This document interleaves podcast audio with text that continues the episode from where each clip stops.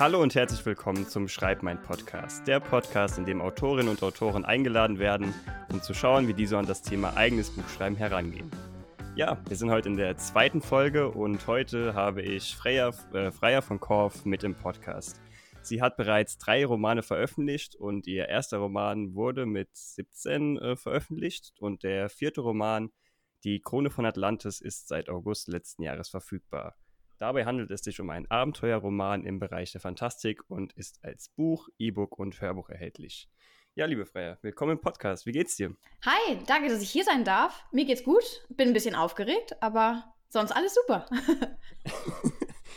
ja, ich schließe mich direkt mit der Aufgeregtheit ein bisschen an. Auch wenn schon die zweite Folge ist, merkt man trotzdem so ein bisschen die Nervosität. Aber ich denke, wir kriegen das soweit ganz gut hin. Wir dürfen nur nicht zu schnell sprechen, dazu neige ich nämlich immer, wenn ich aufgeregt bin. ja, wir kriegen das schon hin. Ähm, ich würde tatsächlich am Anfang gerne so ein bisschen äh, herausfinden, ob wie das bei dir so momentan aussieht, ob du äh, Vollzeitautorin bist oder nebenher auch noch einen anderen Job hast, also wie das bei dir so aussieht. Äh, ja, nee, ich bin nicht Vollzeitautorin. Ähm, irgendwann eines Tages, wenn man ganz erfolgreich ist. Nein, ähm, ich habe einen ganz normalen Job nebenher ähm, mache beruflich was ganz anderes. Ich habe beruflich viel mit Texten auch zu tun, aber ähm, was wirklich was ganz anderes insofern ist ähm, das Schreiben äh, so ein bisschen ähm, das zweite Standbein und der Flucht auch in die in andere Welten. Insofern äh, ja, genau. Also ich muss jeden Tag, jeden Morgen aufstehen und meinen Job machen, genau wie alle anderen auch. Und das Schreiben läuft nebenbei. Mhm. Es könnte auch später noch mal ein bisschen interessanter werden, wenn wir so auf die Planung eingehen. Aber bevor wir darauf eingehen und auf dein Buch, würde ich tatsächlich erst äh, mehr darüber mit dir gerne reden, wie du zum Schreiben generell bekommen bist. Wir haben ja schon eben gehört, dass du schon sehr früh deinen, deinen ersten Roman veröffentlicht hast und da wird das Schreiben wahrscheinlich noch früher angefangen haben. Hol uns da mal ein bisschen rein. Hat das bei dir so angefangen? Ähm, also das Schreiben hat ähm, später angefangen, womit ich angefangen habe, ganz, ganz früh. Also wirklich, ich kann mich an die ersten Sachen erinnern, da war ich wirklich erst vier. Ich habe mir halt ganz früh schon Geschichten ausgedacht.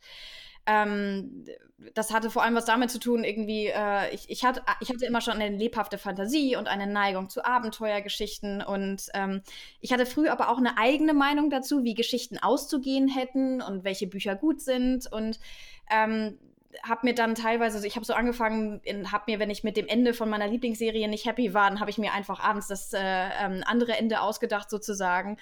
Und so ist das ein bisschen weitergegangen. Und als ich so 12, 13 war, ähm, äh, ich habe sehr, sehr gerne gelesen und ich bin dann durch die Buchhandlung gemarschiert und gefühlt standen da einfach keine Bücher da, die ich gerne mochte. Und dann habe ich mir einfach selber Geschichten ausgedacht und irgendwann kam der Gedanke, Mensch, so viele Menschen können Bücher schreiben, vielleicht kannst du das auch einfach. Und dann habe ich mich hingesetzt und äh, hatte das Glück, ich hatte ähm, einen eigenen Computer, weil meine Mutter ihren alten ausrangiert hatte und habe angefangen ähm, zu schreiben, so mit 12, 13 und ähm, habe mir meine eigenen Geschichten geschrieben, die ich teilweise auch noch habe, die Grotten sind, also wirklich grauenvoll. Ich habe mir die mal angeguckt, ich habe die alle ausgedruckt und aufgehoben, tatsächlich in meinem Kinderzimmer bei meinen Eltern. Ich habe irgendwann mal jetzt drauf geguckt. Hui, aber ähm, das waren so die Anfänge und ähm, dann habe ich tatsächlich, als ich 13 Jahre alt war, habe ich eine Geschichte so weit getrieben, dass daraus ein ganzes Buch geworden ist und ähm, habe das äh, ähm, erst einmal selber verlegt bei BOD. Die waren damals ganz neu. Das ganze Self-Publishing-Thema war damals brandneu. Und ähm, genau, und dann ist der Piper Verlag irgendwann darauf aufmerksam geworden und hat ähm, das Buch und die Fortsetzung tatsächlich verlegt.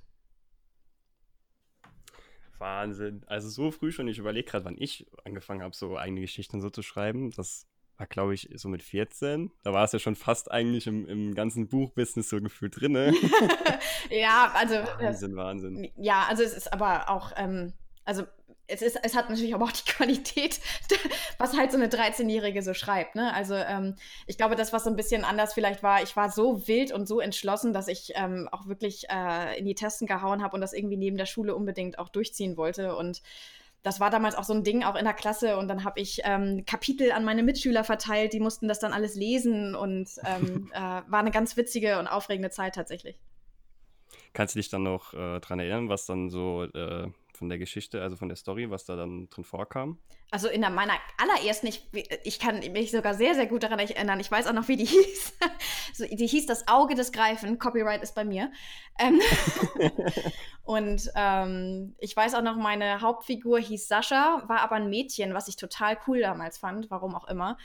Und ähm, Oh Gott, ich kann mich sogar an die ersten Worte noch erinnern. Also es ist, ähm, ich habe ein ganz gutes Gedächtnis tatsächlich und das hat mich damals einfach so gepackt, diese, dieser Versuch, den Roman oder, oder einen Roman zu schreiben, das habe ich einfach nicht vergessen. Das ist so richtig im Gedächtnis hängen geblieben. Aber ähm, ähm, den habe ich tatsächlich nicht beendet. Das ist so das, was ich glaube ich, da war ich zwölf, als ich angefangen habe, das zu schreiben.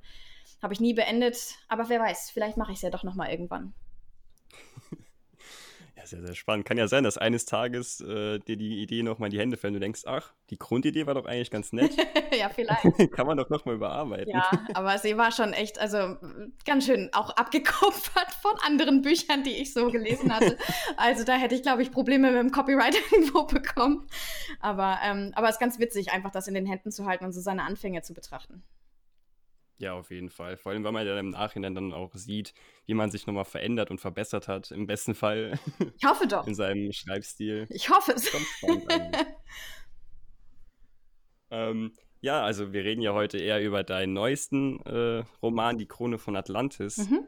Und ähm, das ist wahrscheinlich schon so die klassischste Frage, die man gestellt bekommt. Kannst du uns doch mal darüber erzählen, worum es grob in deinem Roman geht? Ich finde das unfassbar schwierig, diese Frage zu beantworten, nur mal nebenbei bemerkt, weil man natürlich ähm, selber als Autor so einen Bezug zu dem Roman hat. Man, man überblickt die, quasi die ganze Handlung. Aber ich probiere es mal. Ähm, es ist ein, ähm, genau, die Krone von Atlantis ist der erste Teil einer Trilogie, das sollte ich vielleicht dazu sagen. Ähm, und ähm, ist ein Abenteuerroman, wie du schon gesagt hast. Und es geht ähm, um Atlantis. Surprise, surprise. Ähm, es geht los in Hamburg tatsächlich. Im Jahr 2019 ähm, stiehlt eine 19-Jährige, ähm, die äh, ein, ein bisschen geheimnisvoll und ähm, mysteriös ist, stiehlt eine Kette mit einem blauen Stein, der eine merkwürdige Wirkung auf sie hat und gerät erstmal in eine Verfolgungsjagd. Und im Rahmen dessen trifft sie auf außergewöhnliche Menschen und erfährt in, dann in dem Abenteuer, was sich an diese Jagd anschließt und ähm, eine, auf einer Reise, die sie durch quer durch ganz Europa führt, ähm, davon, dass darüber oder etwas davon, dass es bis heute Nachfahren ähm, der Atlanta gibt, der ähm, Bewohner dieser sagenumwobenen Insel. Und erfährt, ähm, was es eigentlich mit Atlantis auf sich hat und dass äh, tatsächlich ähm, ja das Schicksal ein bisschen der Menschheit plötzlich auch irgendwo Teil ihrer Geschichte wird und sie darin direkt involviert ist und es genau eine Abenteuergeschichte, bei der es Geheimnisse zu lüften gibt, Schätze zu entdecken und vor allem aber auch ähm, menschliche Beziehungen sich vertiefen. Ähm, war da die Geschichte auch direkt schon von Anfang an als äh, Trilogie geplant oder hast du jetzt so nach dem ersten Buch gesagt, ja, okay, das hat eigentlich schon noch Potenzial, noch ein, zwei Bände weiterzugehen. Gute Frage. Nein, es war immer als Trilogie tatsächlich angelegt. Also auch die Grundidee, ähm, die ich seit sehr, sehr langer Zeit mit mir rumschleppe, war immer auf einen Dreiteiler angelegt, weil ähm, ähm, ich finde, ein Dreiteiler gibt einem die Gelegenheit, eine Geschichte auch deutlich, ich sag mal, zu tiefer zu entwickeln und Charakter den Charakteren mehr Raum zu geben, sich auch selbst zu entwickeln. Und deswegen, ich habe die Geschichte immer als Dreiteiler konzipiert und ähm, auch dann schon beim Schreiben des ersten Teils jetzt ähm, ganz klar vor Augen gehabt, auch wie es weitergeht. Und ähm, das, äh, ich bin ja gerade dabei, am zweiten Teil zu arbeiten. Dafür bin ich auch echt ganz dankbar, weil man kann einfach die losen Fäden, die man hatte, kann man jetzt aufnehmen und ähm, in einem zweiten Teil weiterentwickeln. Und wie bist du genau auf die Idee des Buches gekommen? Also war als erste Idee auch wirklich Atlantis dann schon da, dass sich darum die Geschichte dreht oder irgendwie die Hauptcharakterin oder was genau war so die erste Idee bis zum Buch? Das ist, das ist echt schwierig tatsächlich für mich zu beantworten, weil diese Idee trage ich auch mit mir rum, seitdem ich 16 bin muss ich ganz ehrlich sagen, die okay. Grundidee zu dem Buch. Ähm, ich wusste immer, es sollte um Atlantis gehen, weil mich Atlantis einfach total fasziniert. Also der, der Mythos darum, ähm, das, was möglicherweise Wahres da dran ist. Ähm, ich finde, ehrlich gesagt, alles zum Thema Atlantis unfassbar spannend, ob das nun Filme oder auch Dokumentationen sind. Ähm, ich habe einen großen Hang zu griechischer Mythologie, aber auch Archäologie oder auch zum alten Ägypten. Und ähm, ich finde, das Thema Atlantis birgt einfach so viel ähm, Inspiration für neue Geschichten, aber auch so viel Geheimnisvolles, was man entdecken kann. Also wusste ich einfach immer, es soll darum gehen. Und ähm, die Geschichte ähm, hat sich im Kern durchaus ganz schön verändert ähm, über die Jahre hinweg, als ich sie so entwickelt habe in meinem Kopf.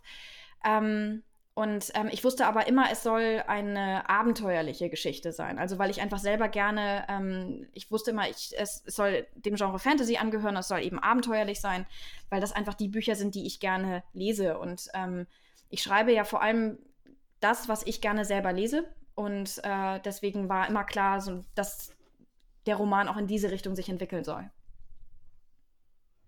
Ja, du hast gerade was gesagt, was äh, ich auch tatsächlich ganz gut finde, dass du äh, eine Geschichte geschrieben hast, die du auch selbst gerne lesen würdest. Und ich glaube, das ist auch quasi das, was man als Autor im besten Fall verfolgen sollte, dass man ein Buch schreibt, was man auch selbst überhaupt dann auch dann im Endeffekt lesen würde.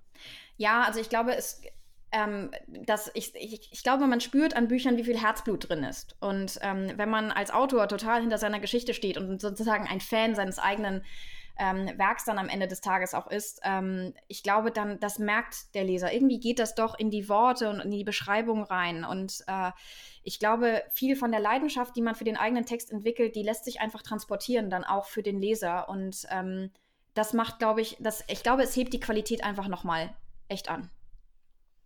Ja, auf jeden Fall. Und ähm, wie lange hast du dann für die erste Fassung gebraucht, bis das Buch fertig war? Also ich habe die, äh, ich habe begonnen daran zu schreiben im Januar 2018. Ähm, das, da hatte ich beruflich plötzlich mal so ein bisschen Luft und dann habe ich äh, die Gelegenheit direkt genutzt. Und beendet habe ich es anderthalb Jahre später, im Mai 2019, den Erstentwurf. Ähm, ich habe ein bisschen länger gebraucht, als ich geplant hatte. Hatte was damit zu tun, dass ich in der Zeit Mutter geworden bin und meine Tochter auf die Welt kam. Und äh, ähm, deswegen hatte ich eine Pause zwischendrin, aber ich habe dann, ähm, genau, also etwa anderthalb Jahre später habe ich dann den ersten Entwurf fertig gehabt. Mhm. Und ich habe auch gesehen, dass du äh, zum einen auf Spotify das Hörbuch auch äh, selbst aufgenommen hast und dort äh, veröffentlicht hast.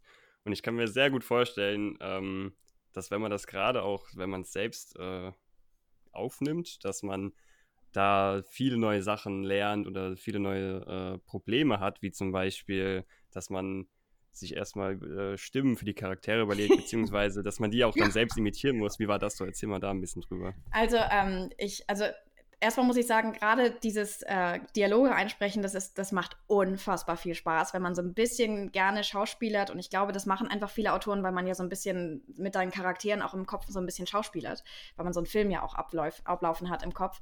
Das macht Riesenspaß, aber in der Tat, ähm, das ist auch durchaus echt schwierig. Und ähm, vor allem, wenn man einen Charakter hat, der lange, lange im Buch nicht mehr auftaucht, dann taucht er wieder auf und dann stellt man fest, Mist, wie habe ich den eigentlich gesprochen? Ähm, man verflucht sich dabei auch ein bisschen selbst. Äh, ich habe irgendwann mal ein Buch, äh, ich habe einen Charakter im Buch, das ist ein ganz stummer Italiener, der zum Glück nie was sagt, aber ganz zum Schluss sagt er was. Dann habe ich gedacht, verflucht, ich muss einen italienischen Akzent hinbekommen, weil ich ihn auch äh, mit diesem Akzent beschrieben habe im Buch. Ich habe eine bestimmt, ich habe für die drei Dialogzeilen eine Stunde geübt, bis ich damit irgendwie zufrieden war. Mal schnell eine neue Sprache gelernt. Ja, vor allem ich kann keine Erstrollen, also ich kann das eigentlich überhaupt nicht. Es ist wirklich sehr, sehr improvisiert. Aber ähm, es ist ehrlich gesagt, ähm, ähm, es ist großartig, die Charaktere selber zu sprechen, weil man ähm, in der Tat, man, wenn man so ein bisschen schauspielt, dann verstellt man die Stimme schon automatisch. Ich habe ein paar Charaktere habe ich richtig doll verstellt, ähm, weil ich einfach so viel Freude dran hatte. Ähm, und ähm, meine Tochter fand das ganz, ganz toll. Ähm, Finde es super, wenn ich die Stimmen verstelle. Aber bei den, ähm, ich sag mal, anderen Standardcharakteren, da habe ich das nicht so doll gemacht. Da habe ich vor allem darauf geachtet, dass ich die Aussprache verändere mit, also die, die Stimmung, mit der sie ihre Sachen sprechen, die ist einfach jeweils unterschiedlich, weil die Charaktere natürlich unterschiedliche Persönlichkeiten haben. Und ähm, jemand, der von Haus aus relativ grummelig ist, der sagt Hallo anders als jemand, der eher optimistisch und fröhlich ist. Und ähm, wenn man sich so ein bisschen darauf konzentriert, dann verändert sich die Stimme ganz von selbst. Ähm, Habe ich festgestellt, jedenfalls in dem Zusammenhang. Und das macht dann den großen Reiz auch tatsächlich aus, weil man dieses, wenn man, weil man spielt wirklich die Rolle, wenn man das einspricht und äh, taucht aber auf die Art und Weise ganz anders nochmal in seine Geschichte ein. Also man erlebt die, die eigene Geschichte nochmal total intensiv und es ist eine wahnsinnig tolle Erfahrung gewesen, muss ich echt sagen. Also kann ich auch nur den Leuten, die mit dem Gedanken spielen, kann ich auch nur raten, Leute, probiert das, denn es macht unfassbar viel Spaß. Aber es ist auch sehr, sehr anstrengend. Hand aufs Herz, wie viele Takes musstest du neu machen oder wie, wie oft musstest du stoppen und irgendwas verwerfen? Boah, ähm, also das, da, ich, ich weiß es ehrlich gesagt nicht. Ich weiß nur, ich habe echt lange gebraucht. Also das Hörbuch ist zehn Stunden lang und ich würde sagen, ich habe ähm, mindestens das Dreifache davon tatsächlich gebraucht. Also wow. ja, also aber das liegt ein bisschen daran, klar, man am Anfang fummelt man mit der Technik rum, wie läuft das und ähm, muss dann einfach auch so ein bisschen ähm, sich reinlesen und einüben und dann ich, stellt man dann doch fest, oh Mist, da war ich zu schnell oder so. Also es ist schon, das muss man einfach sagen, es ist sehr anstrengend, man muss sich dafür Zeit nehmen und es ist auch körperlich sehr anstrengend, ähm, weil man, äh, wenn man lange spricht und den ganzen Tag dann spricht, die Lunge ist das einfach nicht gewöhnt. Und ähm, also ich war nach solchen Aufnahmetagen war ich echt fertig. Ähm, ich habe auch nicht fünf oder sechs Stunden am Stück aufgenommen, sondern ich habe meistens irgendwie ein oder zwei Kapitel aufgenommen, dann wirklich einen Tag oder so Pause gemacht und das war auch echt gut. Denn das ist ähm, diese Sprecherarbeit, die sieht sehr, sehr leicht aus, die ist aber wirklich, das ist ein totaler Knochenjob. Und deswegen, ähm, nach der, dieser Erfahrung hatte ich für diese Hörbuchsprecher einen Riesenrespekt. ja, das glaube ich auf jeden Fall. Ja, aber finde ich tatsächlich sehr spannend. Daran habe ich auch gar nicht gedacht, dass man die Geschichte ja dann auch nochmal komplett von einem anderen Blickwinkel so erlebt. Finde ich auf jeden Fall cool. Ja, also es ist ähm, einfach toll. Also macht, hat wirklich riesigen Spaß gemacht und man setzt sich mit seinem eigenen Text auch nochmal anders auseinander.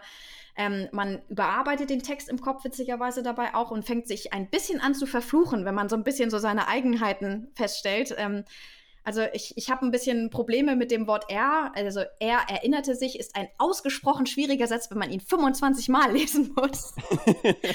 und ähm, wenn man, äh, und dann merkt man so ein bisschen so seine Eigenheiten auch als, als Autor und ähm, die sind dann auf der einen Seite ganz nett, also man lernt sich selbst darüber ein bisschen kennen, aber man fängt auch an so mancher Stelle an, sich echt selber zu verfluchen.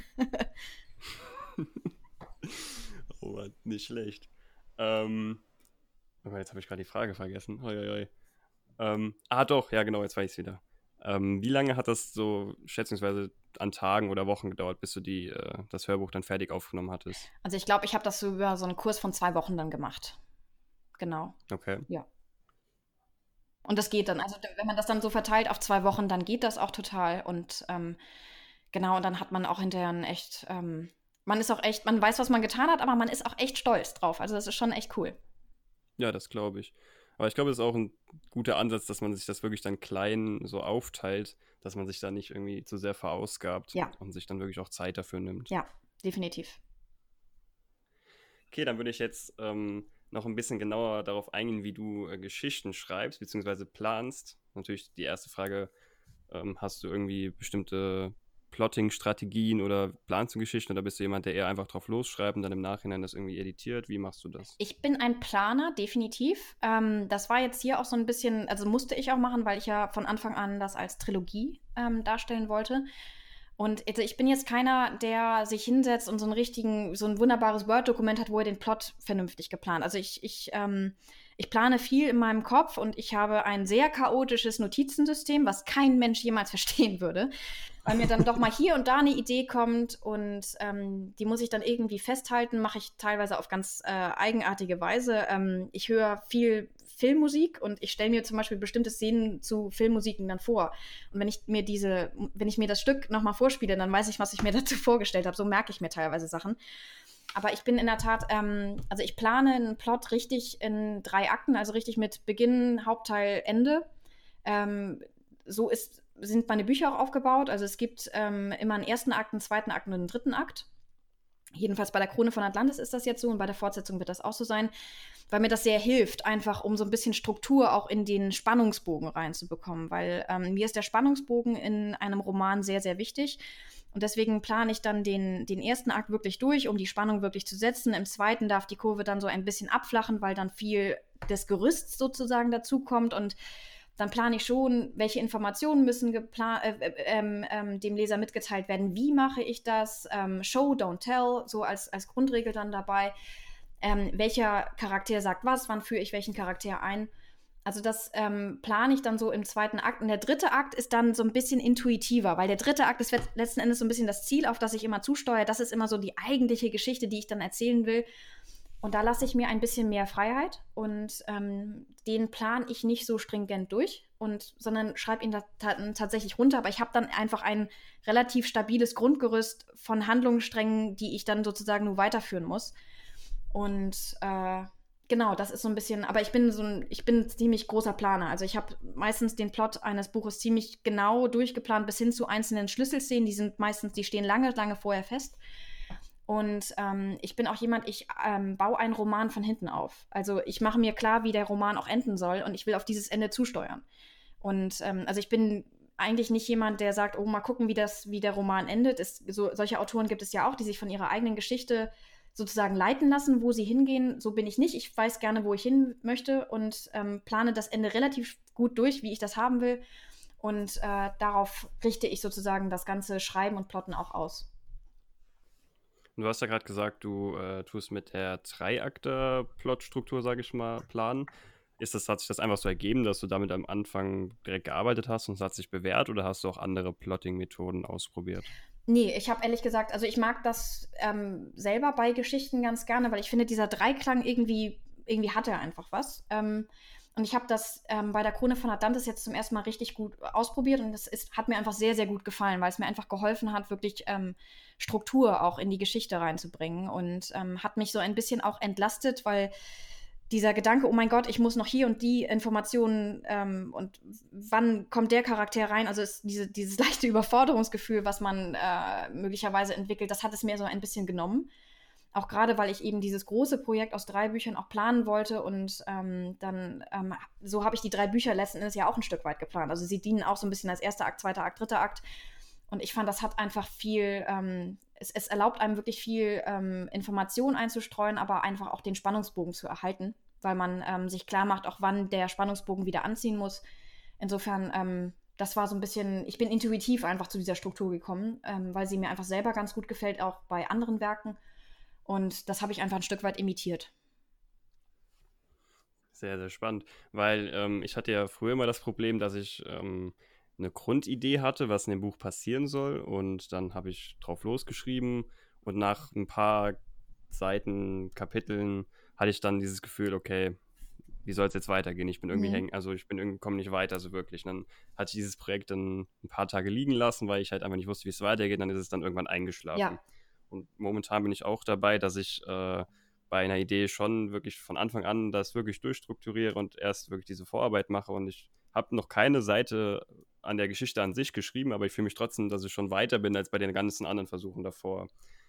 Ja, ähm, das ist mir tatsächlich auch so gegangen. Also lange, lange vorher, bevor ich angefangen habe, ähm, oder als ich angefangen habe, damals Bücher zu schreiben, man setzt sich hin und schreibt dann erst einmal.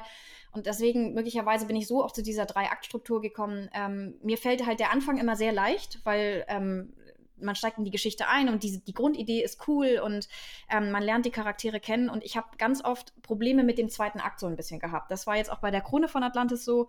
Ich habe für den zweiten Akt deutlich länger gebraucht, obwohl der dritte Akt tatsächlich, äh, tatsächlich sogar länger ist als der zweite Akt. Aber ich habe für den einfach lange gebraucht, weil dieser Mittelteil, wenn man erstmal so die, die erste, den ersten Schwung vom Anfang nicht mehr hat, der ähm, fällt mir tatsächlich auch sehr schwer. Und was mir einfach jetzt sehr geholfen hat, und das merke ich jetzt an der Fortsetzung, ich bin bei der Fortsetzung viel, viel schneller als bei Die Krone von Atlantis. Ich habe, weil ich den zweiten Akt wirklich geplant hatte und ich habe den relativ locker jetzt runtergerissen und bin mit dem zweiten Akt auch durch. Ähm, jedenfalls vom, vom Grundtext her und äh, hätte gar nicht gedacht, dass ich dieses Mal nicht drin hängen bleibe, weil ich immer im zweiten Akt drin hängen bleibe und dieses Mal ist das nicht passiert.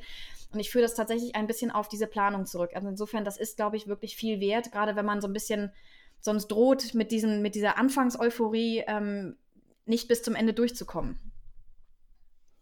Gab es dann auch verschiedene Aspekte, wo du jetzt im Nachhinein sagen kannst, die sind im zweiten, beim zweiten Buch auf jeden Fall schneller oder besser gelaufen als beim ersten Buch, wo du schon sagst, okay, da habe ich auf jeden Fall schon dazugelernt? Äh, ja, also ich glaube, der Schreibfluss an sich ist zum Beispiel schon mal eher da, weil ich jetzt einfach, ähm, auch kurz nachdem ich mit dem ersten fertig war, habe ich das zweite begonnen. Das heißt irgendwie, der, der, der Schreibfluss zum Beispiel, der ist wirklich, der, das geht einfach leichter von der Hand, weil man hat irgendwo seinen Stil, seine Sprache gefunden und das muss man einfach sagen, die, man kennt die Charaktere wirklich gut.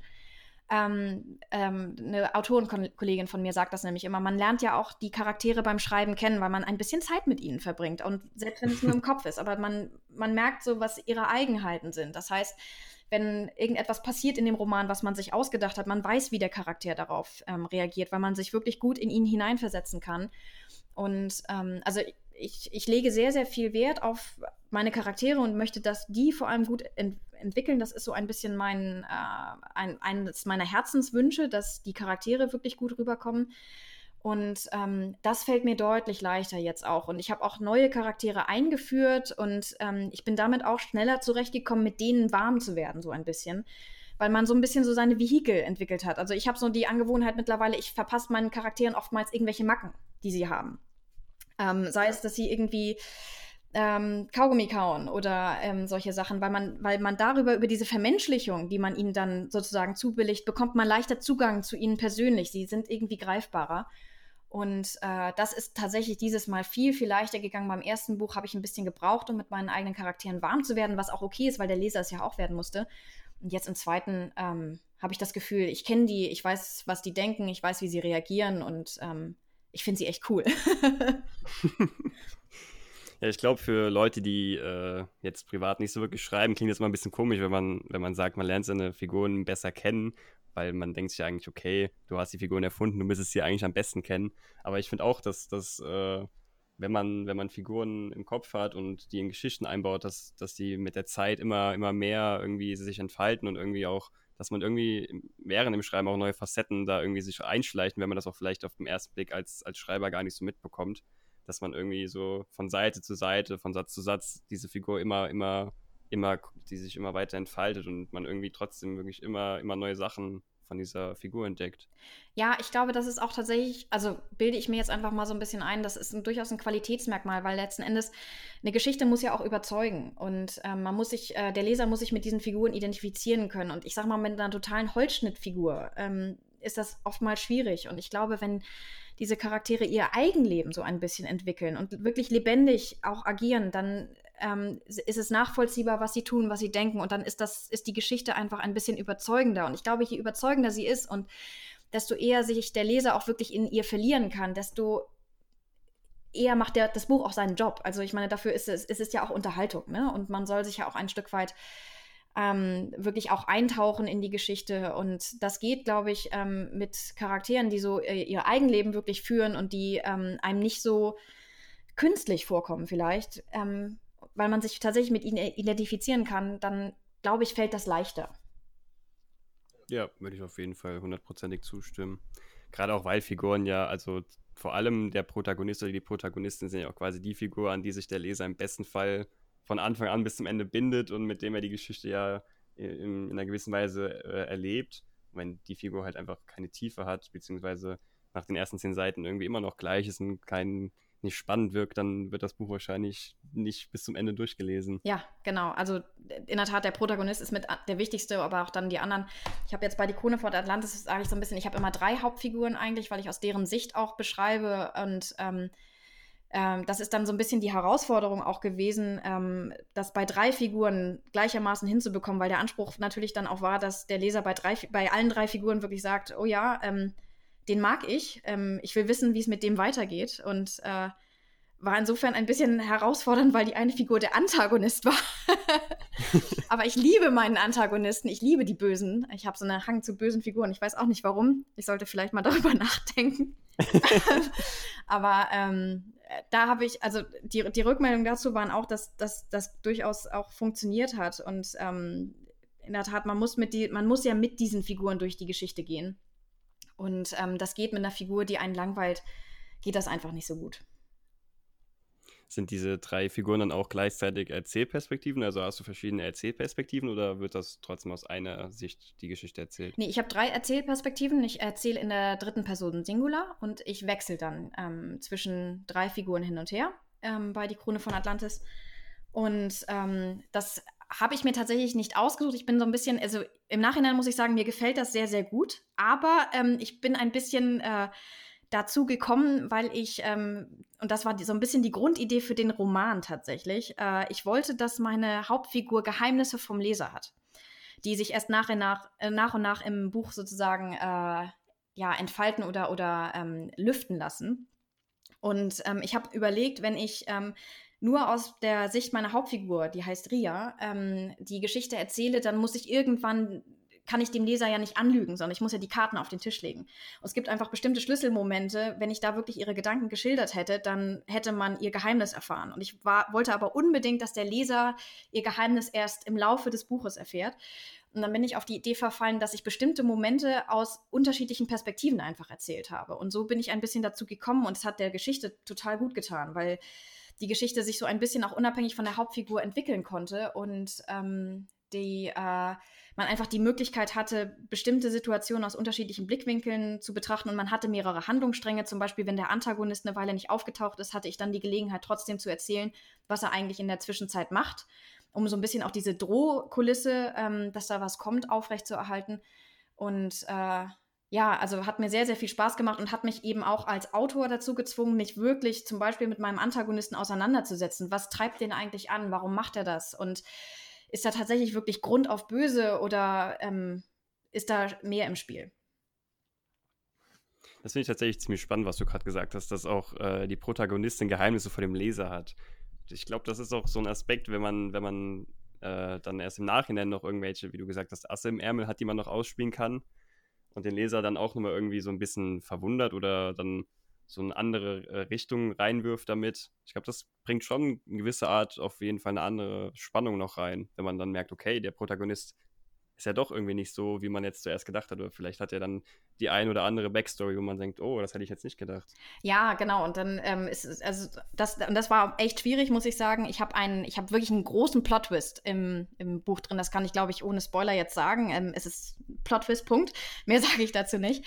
Und ähm, ich ähm, es war relativ schwierig, den so einzubauen, dass der Leser nicht früh Lunte riecht. Also ab einem gewissen Punkt darf er das natürlich, soll er auch. Es sollen auch Hinweise drauf sein, weil man will ja auch den aufmerksamen Leser ein Stück weit belohnen. Aber es gab dann so ähm, Momente, die, ähm, die man dann ganz gezielt nutzt, um eigentlich in die Irre zu führen, aber die müssen hinterher auch noch Sinn ergeben. Also man muss das Buch quasi ein zweites Mal lesen können und das Buch muss dann immer noch Sinn ergeben. Und das war echt schwierig. Und da habe ich ähm, viele, viele, ähm, viel, viel Zeit mit meinem Mann verbracht, der mein Probeleser war. Und ich habe ihn immer wieder gefragt, ergibt das immer noch Sinn? Also nachdem er den Plotfist dann hatte. Und ergibt das immer noch Sinn und ist das okay? Und ähm, habe auch tatsächlich da immer so ein bisschen nachgebessert, weil der Anspruch natürlich dann war, wenn du so einen riesen Plot-Twist hast, hast ähm, der Plot davor muss trotzdem immer noch Sinn ergeben. Also es muss immer noch okay sein, dass es dazu gekommen ist, auch wenn sich die Handlung quasi einmal dreht. Und ähm, das hat aber auch unglaublich viel Spaß gemacht, das so ein bisschen auszuhacken, weil man sitzt da so ein bisschen und denkt sich, oh mein Gott, und jetzt denken die Leser das, aber das ist es gar nicht. Hahaha. und ähm, das hat super viel Spaß gemacht. Ja, das klingt auf jeden Fall sehr, sehr spaß, spannend und spaßig. Ähm, ich würde tatsächlich jetzt noch mal ein bisschen mehr auf äh, dieses Wie du schreibst, noch mal ein bisschen mehr eingehen. Bist du eher so der Typ, der gerne am PC schreibt oder eher mit Stift und Papier? Was ist da so dein, dein Favoritending? Ich schreibe definitiv mit ähm, äh, PC. Ähm, ich habe so ein ganz merkwürdiges Tippsystem. Ich glaube, ich tippe mit nur achteinhalb Fingern oder neun, wenn ich ganz großzügig bin. Also der eine Finger, der kleine Finger an der, der linken Hand, der macht eigentlich nichts. Ähm, der sieht nur hübsch aus. Nein. ähm, nee, ich, äh, ich nehme mir immer wieder vor, ordentliche handschriftliche Notizen zu machen. Ähm, ich habe auch ein ganz tolles Notizbuch, ähm, das ich natürlich irgendwie nur zu einem Drittel beschriftet habe und danach, ähm, jetzt liegt es hier rum und dient mir manchmal so für Instagram als Vorlage. nee, ich bin ein, ähm, äh, also ich schreibe am PC und ähm, ich habe mir tatsächlich jetzt sogar mal für jetzt den zweiten Band mal ein Word-Dokument angelegt mit richtig Notizen, so zum, zum Spannungsbogen, was passiert wann. Und ähm, ich habe die Notizen aber wieder nicht streng genug geführt und jetzt habe ich doch irgendwie den Großteil meiner ganzen Sachen im Kopf und äh, schreibe dann runter und ähm, genau und schreibe mit meinem 8,5 Fingersystem am PC. Hast du dann nicht irgendwie mal so schon mal Angst gehabt oder irgendwie das Gefühl, dass du denkst, oh, okay, die Idee ist vielleicht doch so, so cool, dass, dass, dass ich lieber die immer aufschreibe, dass ich äh, die nicht verliere, weil du hast ja gerade gesagt, du hast ziemlich viele Sachen einfach im Kopf drin. Mhm. Ja, also in der Tat, ähm, wenn, also wenn ich wirklich so eine Idee habe, ähm, das, das passiert mir auch immer öfter, muss ich feststellen, dass ich irgendwie auf einem Spaziergang oder so eine ganz, ganz tolle Idee habe und in der Tat, dann laufe ich schnell los und mache mir eine Notiz. Oder ich mache mir eine Notiz auch in dem Dokument selber, wo ich das Buch gerade schreibe. Das, dann schreibe ich zum Beispiel, oh, guck mal, das ist eine Idee für den dritten Akt und dann mache ich, habe ich am Ende so ein ähm, einfach so, so Bullet Points, wo ich einfach Gedanken habe. Und dann schreibe ich mir zwei, drei Stichworte auf, sodass ich die Idee sozusagen wieder ähm, abrufen kann. Ähm, das mache ich dann schon, ähm, weil ich auch teilweise festgestellt habe, oh mein Gott, ähm, irgendwie im Gespräch oder so ist mir eine tolle Idee gekommen und dann hat man weiter geredet, geredet, geredet und dann wusste ich nicht mehr, was die Idee war und ich habe mich darüber tierisch geärgert. Und es ist äh, ganz, ganz schwierig, dann so da auch wieder ranzukommen teilweise. Und ähm, Deswegen, also ich habe dann jetzt, wo ich in dem zweiten Buch so fortgeschritten bin, da weiß ich ja auch ungefähr schon, in welchem Kapitel was passiert. dann mache ich mir gezielt zu diesem Kapitel, mache ich mir irgendwie ähm, eine Notiz. Zum Beispiel, wenn mir ein toller Dialog eingefallen ist, dann schreibe ich mir den schon mal so stichpunktartig runter. Oder ähm, irgendwie eine, eine Szene, ähm, also wenn, wenn eine bestimmte Handlung passieren sollte, dann skizziere ich die auch einmal schon, ähm, dass ich es einfach nicht vergesse. Ja, bei mir ist das tatsächlich ganz ähnlich, zumindest mit den Notizbüchern. Ich äh, kaufe mir ab und an mal eins und denke mir, ja, das ist doch eigentlich ganz cool. Notizbuch kann man immer mal was reinschreiben und so.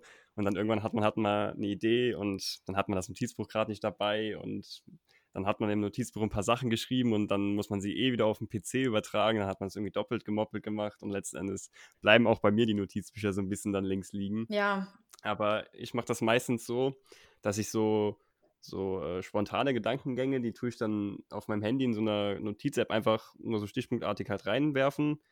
Und dann gucke ich dann ab und an mal rein und ich schaue so, okay, was, was hat mein Gehirn da jetzt irgendwie gemacht? Kann man das überhaupt gebrauchen? Was zum Henker hat er damals geschrieben? Ja.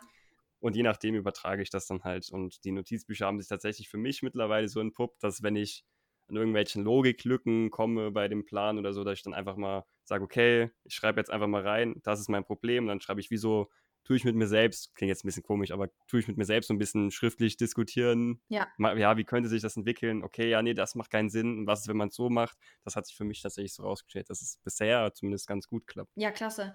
Ich finde auch gerade, wenn man, ähm, wenn man das wirklich auch so, man muss es gar nicht super stringent machen, aber ähm, die Notizen, die man dann auch macht, auch gerade wenn es für spätere Teile im Buch ist und wenn man dann irgendwann zu dem Teil kommt und sich die Notizen nochmal anguckt, dann stellt man plötzlich fest, oh, ich hatte richtig gute Ideen, die, weil man sie ja wirklich teilweise dann vergessen hat. Und ähm, ich finde es dann auch teilweise ganz spannend, weil man darüber auch die Entwicklung, die, ähm, die der Roman und die die Geschichte auch nimmt. Denn also man setzt sich ja nicht hin und entwirft innerhalb eines Tages den kompletten Roman, sondern die, der, die Geschichte entwickelt sich ja dann auch beim Schreiben. Und man, ähm, ich finde dann, dieses nachvoll nachvollziehen zu können, ähm, wie die Grundidee, die man irgendwann mal hatte, wie die sich auch entwickelt hat und in welchen Schritten. Und ähm, das finde ich auch total spannend. Und das ist im Grunde genommen so ein bisschen wie Tagebuch lesen, nur so ein bisschen anders. Ja, auf jeden Fall. Ähm, also gerade da du ja auch eben gesagt hast, ähm, dass du neben deinem Schreiben auch noch einen Job hast und auch noch eine Familie, hast du gewisse feste Schreibgewohnheiten, dass du da immer wieder dran bleibst? Also wie sieht das bei dir aus? Hast du irgendwie gesagt, okay, ich schreibe täglich oder ich will dann immer so und so viele Wörter schaffen oder ich schreibe am Tag so und so lange? Wie sieht das bei dir aus? Ja, also ich habe habe ich tatsächlich jetzt ähm, bei der Fortsetzung von Die Krone von Atlantis habe ich mir das tatsächlich richtig angewöhnt, weil jetzt habe ich ein Kind ähm, ja, und in der Tat, ich muss das irgendwie mit Job und anderem bewerkstelligen. Bei Die Krone von Atlantis war das noch so ein bisschen anders. Der ist, äh, der, der, der Band ist größtenteils im Mutterschutz entstanden, saß ich eben und hatte Zeit. Aber ähm, jetzt muss ich das nebenher so ein bisschen machen und ich schreibe grundsätzlich abends. Ähm, also ich liebe es, im Dunkeln zu schreiben und ich bin sowieso so eine Nachteule. Und ähm, ich kann abends sehr, sehr lange schreiben. Und ich habe mir irgendwann mal vorgenommen, setz dich jeden Tag ran und schreib zwei Seiten. Das halte ich nicht wirklich durch, muss ich ganz ehrlich sagen. Ähm, aber dafür schreibe ich an dem einen Abend eben mal vier oder mittlerweile, wenn, wenn der Roman oftmals so weit fortgeschritten ist, dann schreibe ich deutlich schneller, auch in einem Fluss, dann sind es auch mal an einem Abend zehn Seiten. Und ähm, ich gehe nicht nach Wörtern, sondern ich gehe tatsächlich nach Seiten. Ich habe mein, mein Dokument so ungefähr so ein bisschen buchsatzmäßig eingerichtet, sodass ich ungefähr eine, einen Überblick habe, darüber habe, auch wie viele Seiten das Buch bekommt. Und ähm, genau, und das ist, das ist so mein Schreibritual. Also im Grunde genommen, ich bringe das Kind ins Bett und ähm, aktuell ist es so, dass ich wirklich viel schreibe und dann wird eben abends nicht Netflix angemacht, sondern ähm, ich setze mich wirklich hin und äh, schreibe. Und ich habe jetzt auch ein Arbeitszimmer, in dem ich äh, wirklich alleine für mich sitzen kann und dann mache ich mir Musik an. Ich höre immer Filmmusik zum Schreiben und ähm, dann geht's los und äh, dann schreibe ich meistens so zwei Stunden in der Regel und dann bin ich auch müde und dann merke ich auch, ich mache viele Fehler und dann höre ich auch auf zu schreiben und ähm, das ist immer noch Teil des täglichen Rituals. Dann nehme ich mir den Text, den ich gerade geschrieben habe, lese ihn mir einmal kurz durch und dann gehe ich zu meinem Mann und ich lese ihm den vor. So ist übrigens auch die Idee zu dem Hörbuch dann auch irgendwann mal entstanden und ähm, hole mir so ein bisschen auch unmittelbares Feedback auf die Art und Weise und merke dann, funktioniert die Szene, kommt die Atmosphäre rüber, die ich äh, haben möchte. Also er ist so ein bisschen, er gibt mir dann sehr, sehr ungeschöntes, direktes Feedback, das ist ganz toll. Und ähm, über dieses erste Vorlesen gehe ich dann auch wirklich nochmal in den Text rein, sodass dann auch so die ersten groben Schnitzer rauskommen und blöde Wortwiederholungen. Genau, so sieht mein Schreibritual aus. Also irgendwie, wenn es dunkel wird, sitze ich am PC und that's when the magic happens.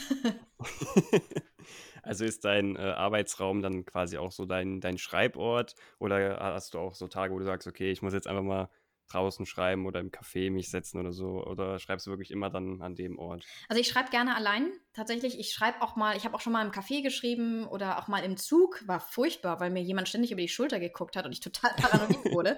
War ganz, ganz furchtbar.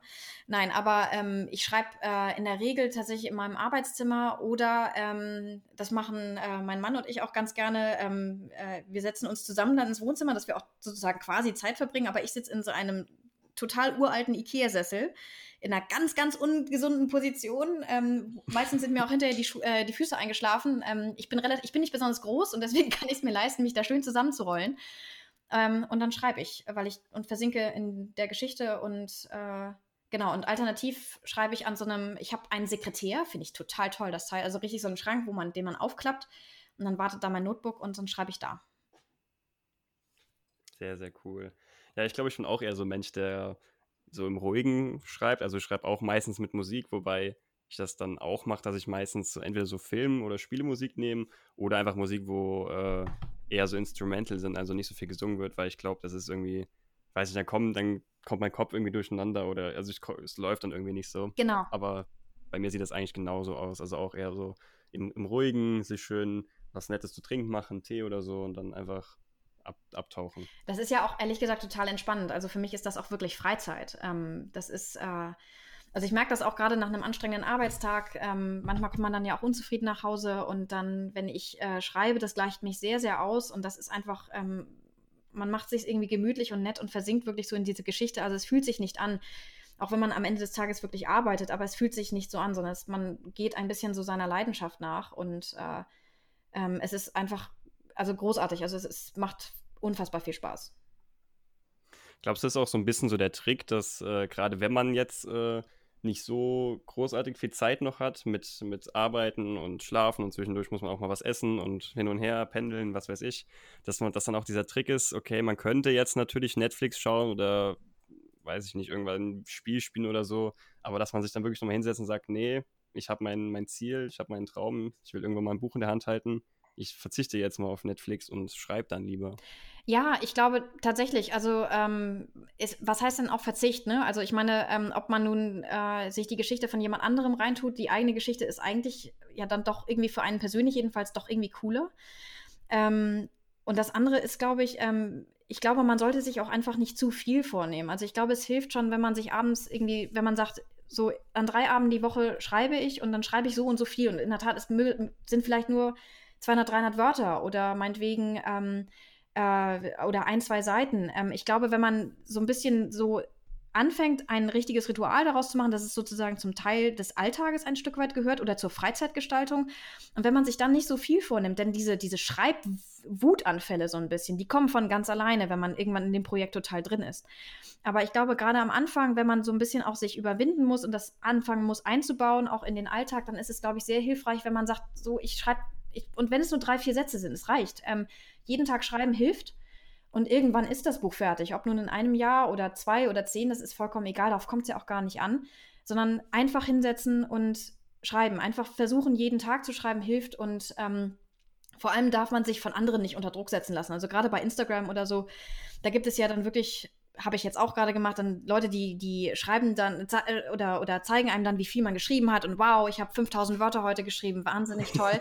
das ist, das ist super und das, das sollen die auch weitermachen, das ist alles klasse, aber ich glaube, man muss nur einfach gucken, dass man sich selber nicht davon unter Druck setzen lässt und wenn man sich hingesetzt hat und man hat nur drei, vier Sätze geschrieben, dann hat man trotzdem geschrieben und das reicht völlig und ähm, einfach gucken, dass man am Ball bleibt. Das ist, glaube ich, das Allerwichtigste und ähm, irgendwie eine, versuchen, das in die Regelmäßigkeit einzubauen. Und es ist, es ist Freizeit und es ist richtig, richtig coole Freizeit.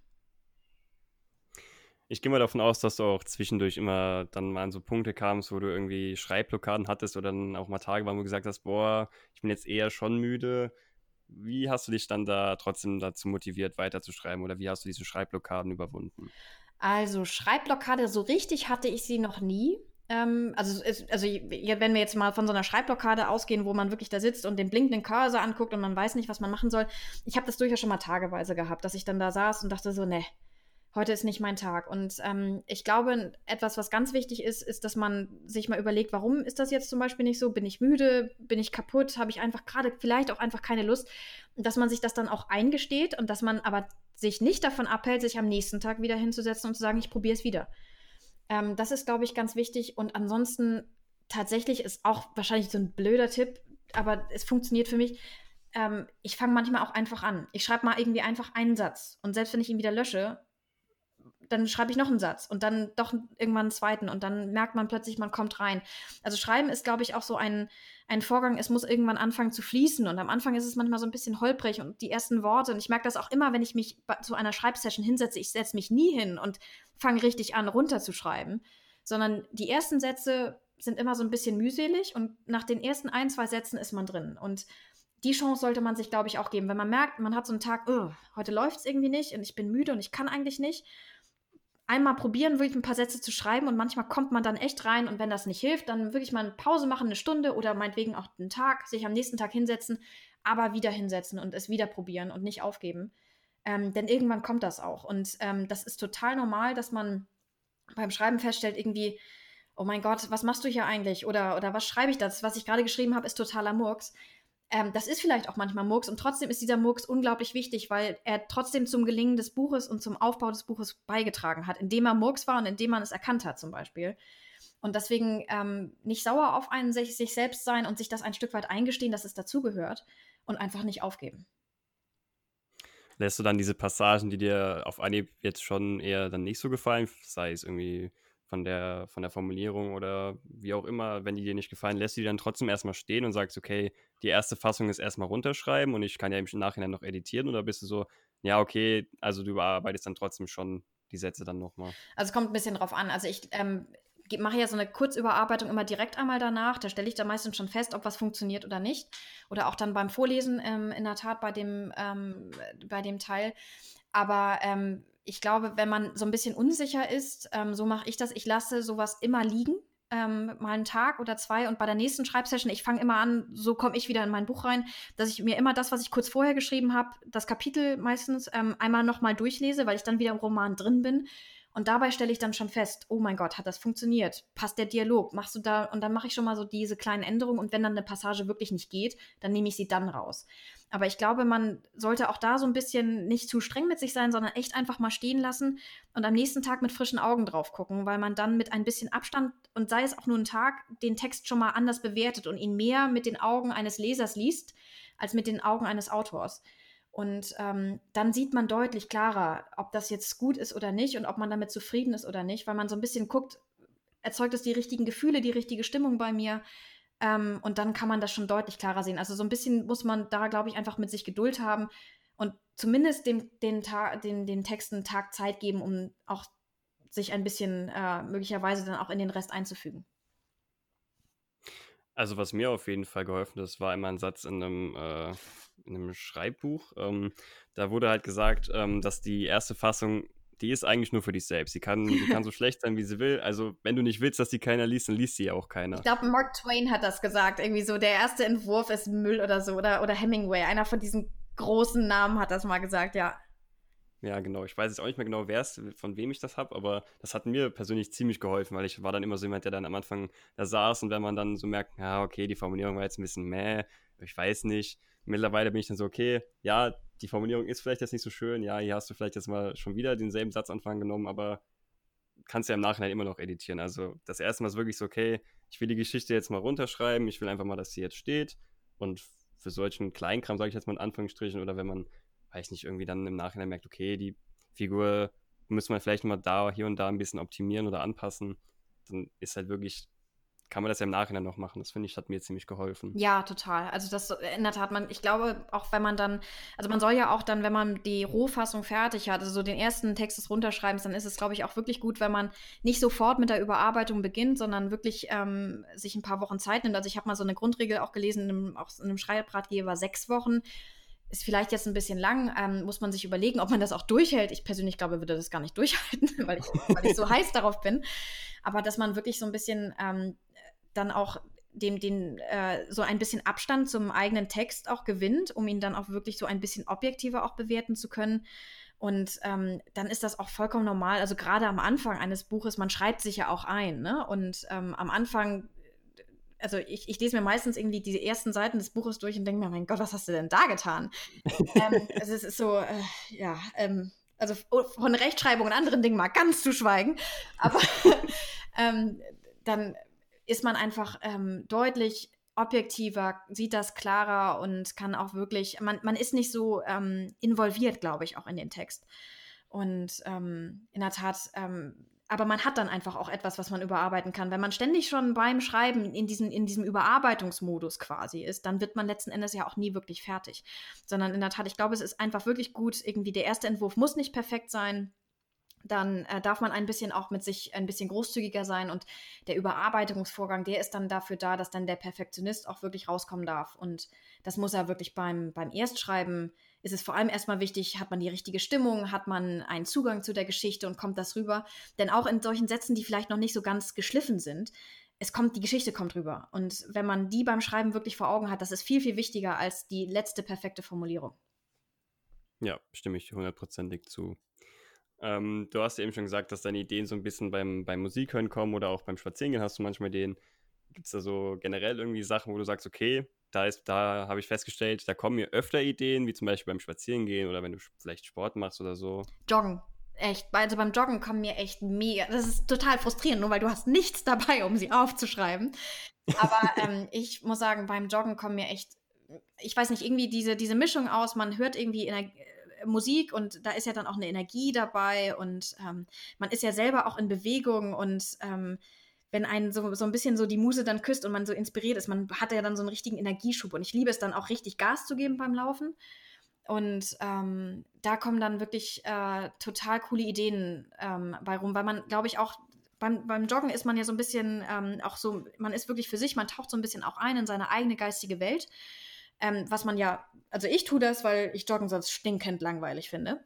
Ähm, und äh, durch dieses, durch dieses wirklich, dass man sagt, so jetzt Welt, schalt, ich schalte die Welt einfach mal ab und ich tauche so ein bisschen in meine Gedankenwelt ein und ähm, bin aber auch jetzt nicht in so, so einem Arbeitsmodus, sondern ich bin in einem Punkt, wo ich meinen Gedanken auch so ein bisschen freien Lauf lasse. Und da kommen dann einfach total tolle Ideen bei rum. Oder auch manchmal auch total verrückte Ideen, die man hinterher verwirft. Aber ähm, ich glaube, man gönn, also ich, bei mir geht es einfach so, beim, beim Joggen gönne ich meinem Geist und meiner, meinem Verstand einfach deutlich mehr Freiheit, in alle möglichen Richtungen zu denken. Und ähm, der führt mich dann einfach an abenteuerliche Orte teilweise, die ich mega cool finde. Und ähm, das macht, macht wirklich viel, viel Spaß. Und dann habe ich manchmal teilweise auch echt nach dem Joggen das Gefühl gehabt, Mensch, schade, dass es vorbei ist. Und ähm, weil, weil ich wirklich das Gefühl hatte, es lief wirklich so ein Film vor meinen Augen ab. Und ähm, das wird dann natürlich nochmal unterstützt durch die entsprechende Musik, weil ich dabei auch eben Filmmusik höre, die einfach einer Geschichte ja nachempfunden ist, wo man merkt, da wird eine Geschichte irgendwo erzählt, die im Vordergrund abläuft oder die unterstreicht eine Geschichte. Und ähm, diese Kombination irgendwie aus Bewegung und Filmmusik und dieser geistigen Freiheit, die man sich einräumt, da kommen dann einfach Ideen, ohne dass ich was dagegen tun könnte. Ja, ich glaube, bei mir ist das sogar recht ähnlich. Also zum einen sind für mich, ist für mich Musik ein wahnsinniger Trigger. So, also je nachdem, was ich höre, habe ich dann direkt irgendwelche Szenen im Kopf, auch für Kurzgeschichten oder sowas, mhm. so für Ideen, die man halt mal so für ein paar Seiten machen könnte oder so. Das habe ich tatsächlich ziemlich oft, aber auch, äh, ich gehe auch ab und zu mal laufen. Das ist dann irgendwie so, man ist so mit, wenn man die Kopfhörer dann auch reintut und ein bisschen Musik hört, man ist so mit seinem Kopf alleine so. Ja. Der Körper wird so ein bisschen angeregt, alles, der ganze Körper ist, läuft so ein bisschen auf Hochtouren also bei mir ist das recht ähnlich tatsächlich auch, ja. Ja, und ich glaube, bei mir so ein Trigger einfach auch, und deswegen ist es wahrscheinlich auch beim Joggen. Also ich, ich finde Joggen grundsätzlich echt langweilig. Und ähm, ins, insgesamt, ich habe so ein, ähm, ich habe so ein, so ein Schnellgehirn, also irgendwie, ich, mir, mir schnell langweilig. so. Ich war so eines von diesen Kindern, Autofahrten war eine Katastrophe für mich. Und ähm, äh, ich stelle halt einfach fest, wenn mir langweilig ist, fange ich an, mir Geschichten auszudenken. Und dass man, ähm, ich, ich glaube, Langeweile ist ja letzten Endes auch nur irgendwie, dass man in einem Zustand ist, wo man in der Tat mal einfach mit sich und seinen Gedanken alleine ist. Und das ist etwas, was im Alltag total fehlt, weil wir sind so beschäftigt mit Arbeit, mit ähm, Familie, mit ähm, Sport, mit anderen Dingen oder auch ähm, Freunden, ähm, dass man die, diesen Moment, wo man wirklich ähm, mal nur für sich ist, ähm, und sich mit nichts anderem als seinen eigenen Gedanken beschäftigt, die sind sehr selten geworden. Das Smartphone ist da jetzt auch nicht unbedingt hilfreich. Und ähm, deswegen diese Momente auch zu finden, wo man einfach mal alleine für sich ist, da kommen einfach Ideen und da, dem, denen muss man einfach so ein bisschen, glaube ich, Raum geben. Und ähm, äh, das ich glaube, das ist so ein bisschen auch, wenn man so auf, auf Ideensuche ist oder sich auch Sachen ausdenken möchte. Ich glaube, das ist auch so ein, so ein ähm, möglicherweise so ein, so ein Hilfsmittel, was man einfach hat, dass man sagt, so, ich lege jetzt mal Handy weg, ich bin einfach mal für mich allein und ich gucke einfach mal, was meine Gedanken mit mir machen. Ähm, dann kommen Ideen einfach auch. Also das sieht man jetzt zwar leider nicht, aber ich habe jetzt die ganze Zeit, wenn du gesprochen hast, immer so ein bisschen genickt, weil ich das halt absolut genauso sehe. also bei mir, ist das, bei, bei mir ist das schon so, wenn, wenn ich jetzt zum Beispiel schreibe oder irgendwie was für die Uni mache oder so, wenn das Handy irgendwie in Blickweit ist oder so, dann hat man irgendwie trotzdem immer so ein bisschen Drang, ja, okay, man guckt mal zwischendurch und dann ist man irgendwie trotzdem wieder raus und muss erst wieder reinkommen und also mir hilft es tatsächlich schon, wenn ich das Handy einfach nur mal außer Greif- und, und Blickweite lege. Ja. Das, das hilft mir tatsächlich schon, um da schnell in so einen Flow zu kommen. Das ist schon Wahnsinn. Ja, genau. Also das mache ich auch so. Ich mache es dann auch echt leise und auch stumm und leg's dann auch weg. Und dann gibt es hinterher durchaus mal so, Mensch, du meldest dich nicht. Ja, Leute, ich mache gerade was anderes.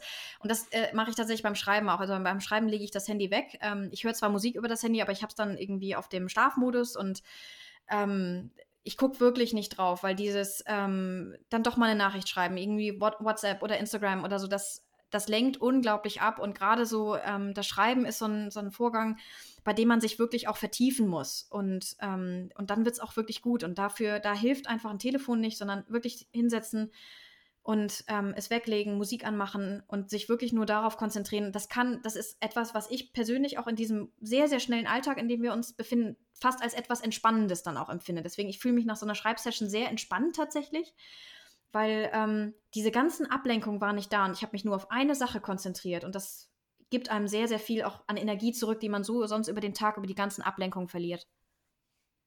Ja, man kommt auch so ein bisschen zur Ruhe, finde ich. Ja, genau. Und man zentriert sich so ein bisschen so. Ähm, ich würde tatsächlich nochmal mehr auf deinen Roman zurückkommen. Was würdest du im Nachhinein sagen, waren so die größten Hürden auf dem Weg zum eigenen Buch? So, sage ich mal, so die Top 3 Hürden. Die Top 3 Hürden zum eigenen Buch. Also jetzt zum, zum Manuskript oder zum wirklich zum veröffentlichten Buch sozusagen? Ähm, ja, generell einfach zum, bis zum Buch. Also ähm, in der Tat, ich glaube, also die Top-1-Hürde ist mit Sicherheit Zeitmanagement, dass man wirklich Zeit findet zum Schreiben. Das ist, das ist schwierig, das, da gibt es gar keine Frage. Es geht. Es geht auch relativ einfach, wenn man eine gute Strategie hat und wenn man sich so an in der Tat wirklich so ein bisschen diszipliniert hinsetzt und das wirklich macht.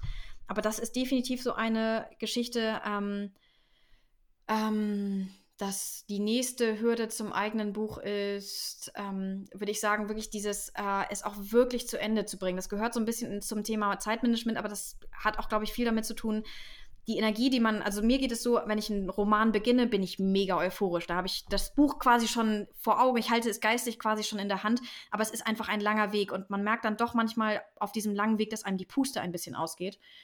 Und ähm, diesen Punkt zu überwinden und ihn aber auch rechtzeitig kommen zu sehen und dann Strategien zu entwickeln, ihn zu überwinden, dass es nicht so weit kommt, dass man in der Mitte aufhört und dann wochenlang nicht schreibt.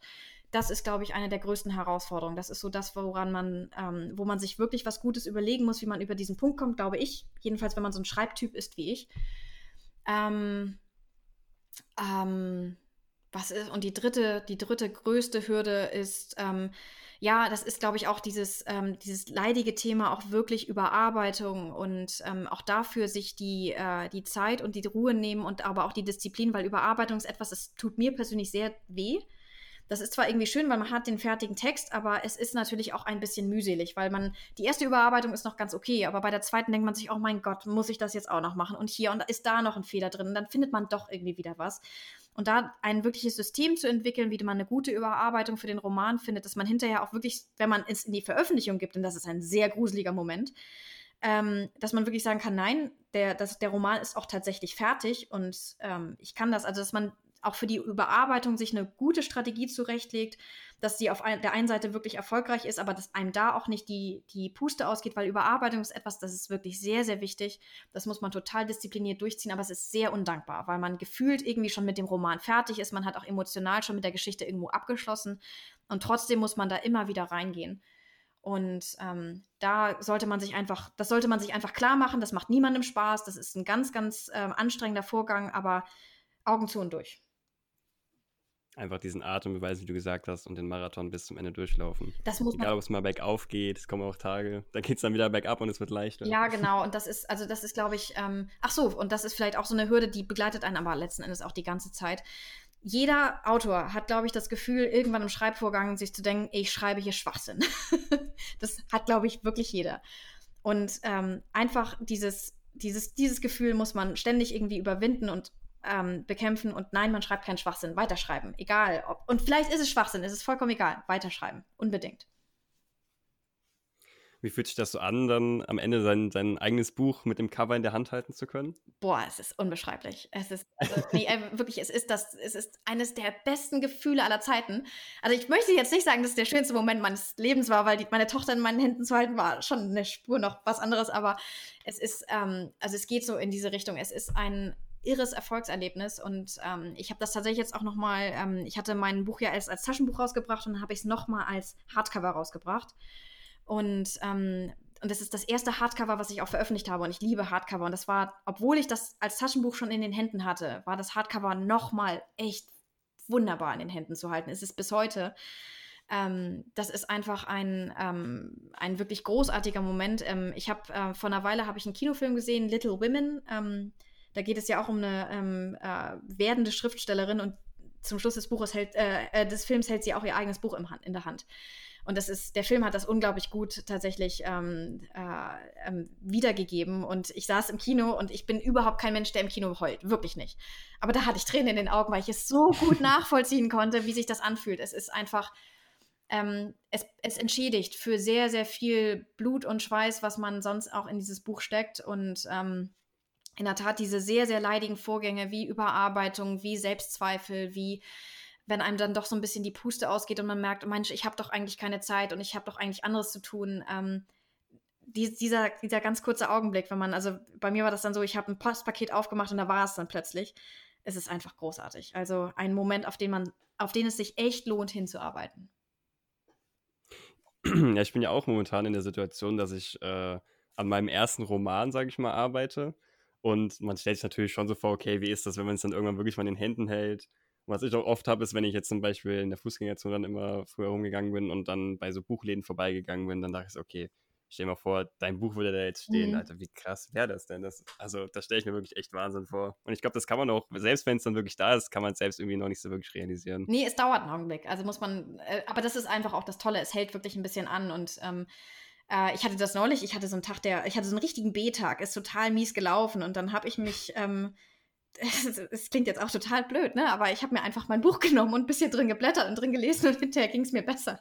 Es ist, ähm, es ist einfach, ähm, weil es, weil es, glaube ich, dieses, diese abstrakte Idee, die man hatte, weil wenn man sich hinsetzt und sagt, ich will ein Buch schreiben, dann ist diese Idee ganz abstrakt und total weit weg. Aber ähm, die, das, diesen, diesen langen Weg, den man dann ja auch gegangen ist, ist dann bis zur Veröffentlichung und man hat es dann wirklich in den Fingern. Es, es führt dem Verstand, der, glaube ich, nicht in der Lage ist, so diese ganzen abstrakten Ideen wirklich richtig gut zu begreifen, das so unglaublich gut vor Augen. Und wenn man es dann in der Hand hat, dann begreift man wirklich, ich habe es geschafft. Ich habe ein, mir einen Traum verwirklicht und Träume werden wahr. Ich halte mein Buch in den Händen. Und das ist, ähm, das sind einfach Momente, die sind mit nichts anderem zu vergleichen und die sind einfach unbeschreiblich.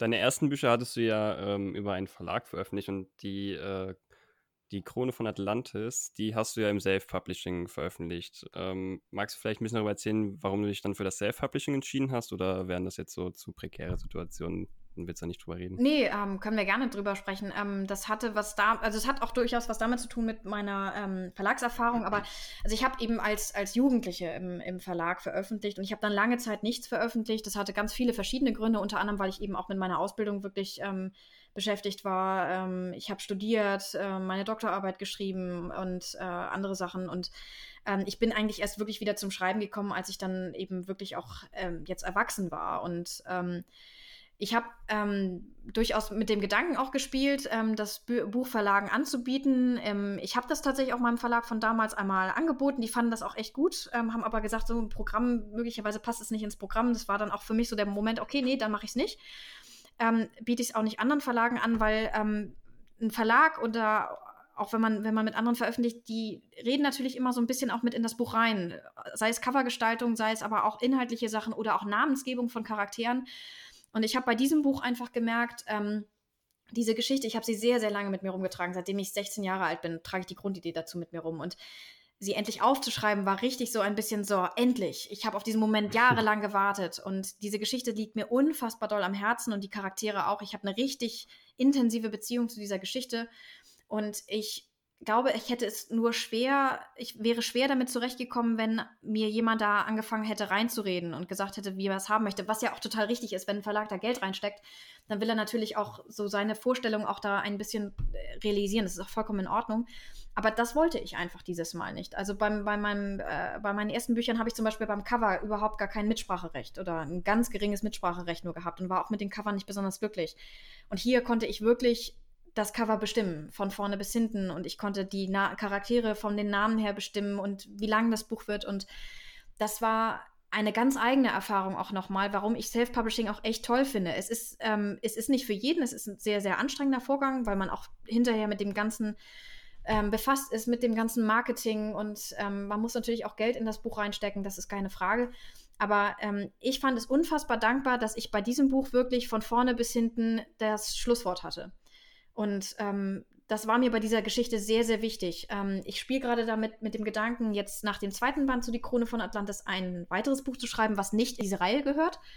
Und da bin ich, glaube ich, nicht so pingelig. Und da könnte ich mir vorstellen, nochmal die Verlagsroute auch tatsächlich mit dem Buch zu gehen. Ähm, aber bei diesem Buch, und das ist deswegen eine sehr individuelle Entscheidung, was man macht, es gibt kein richtig oder falsch Self-Publishing oder Verlag.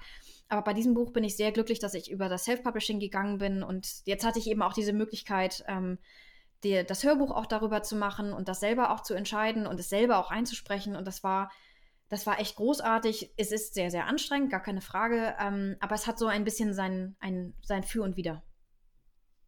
Hast du dann wirklich auch alles im, im Eigen, äh, in Eigenregie gemacht oder hast du dir auch bei manchen Sachen dann äh, von externen Hilfe geholt, also sprich fürs Cover, oder hast du wirklich alles komplett alleine gemacht? Nein, also das Cover habe ich von einem Künstler richtig machen lassen, ähm, mit dem ich, äh, ähm, mit dem ich zusammengearbeitet habe, der, der das ganz super gemacht hat. Also ich hatte ihm so meine groben Vorstellungen vermittelt und er hat dann und hat mich wirklich auch gut verstanden und ähm, äh, deswegen, also das habe ich sozusagen in externe Hände gegeben. Also ich hatte natürlich aber das Mitspracherecht sozusagen. Ich habe die, ich habe die Idee vorgegeben und er hat sie quasi umgesetzt.